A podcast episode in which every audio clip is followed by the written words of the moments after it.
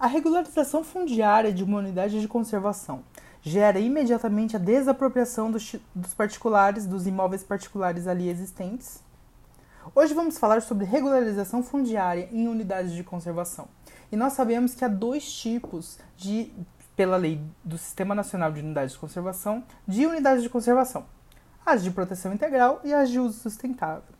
Só que nas de proteção integral, somente a estação ecológica, a reserva biológica e o Parque Nacional, que são de domínio público, logo propriedades particulares devem ser desapropriadas.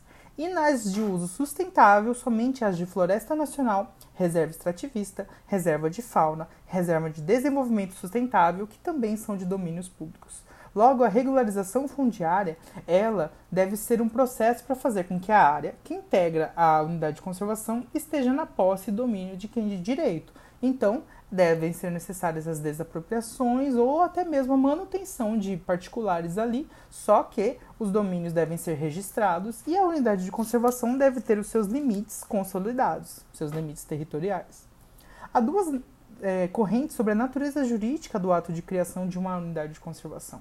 A primeira é de que é uma limitação administrativa, ou seja, um ato de caráter geral que não vai gerar indenização aos particulares. A segunda é de que é um apossamento administrativo, ou seja, uma desapropriação indireta que vai gerar indenização.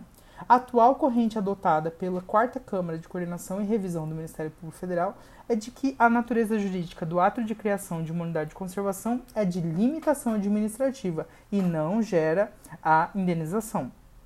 Essa corrente é seguida pelo Superior Tribunal de Justiça, que vai também dizer que a criação é, de unidade de conservação é de natureza de limitação administrativa ambiental. Bom, qual é a relação então daquele particular que tem um imóvel dentro de uma unidade de conservação? A tese mais adotada é de tese de que aquele imóvel, aquele particular, ele tem posse direta do, do, do daquele território. E essa é uma corrente adotada pela quarta Câmara, já que o poder público então é possuidor indireto e assim ele pode fazer a defesa autônoma da posse indireta e até fazer o exercício da posse contra o possuidor direto. Se as atividades desse particular proprietário de imóvel dentro de uma unidade de conservação, agora vamos imaginar uma unidade de conservação que permite imóveis particulares em seu interior. Se essas atividades são compatíveis, ok, não tem o que fazer. Ele pode continuar com a atividade compatível. Por exemplo, um monumento natural que pode ser constituído por áreas particulares desde que sejam compatíveis com os objetivos do monumento natural. Se a atividade ela é incompatível, mas é posterior à criação da unidade de conservação, então é, basta a indenização e essa atividade deve ser interrompida. Quando eu falo indenização, é indenização na desapropriação. Agora, se a atividade ela é anterior à criação da unidade de conservação, aqui a manutenção dessa atividade é só ela deve ser atendida pela regra da proporcionalidade, ou seja, vamos ver a extensão dos danos ambientais, o caráter de subsistência dessa atividade. Então, a diferença entre uma atividade agropecuária e uma atividade de seringueiros. E nós sabemos, por fim, que as atividades elas, elas não geram dano ambiental per se, presumido.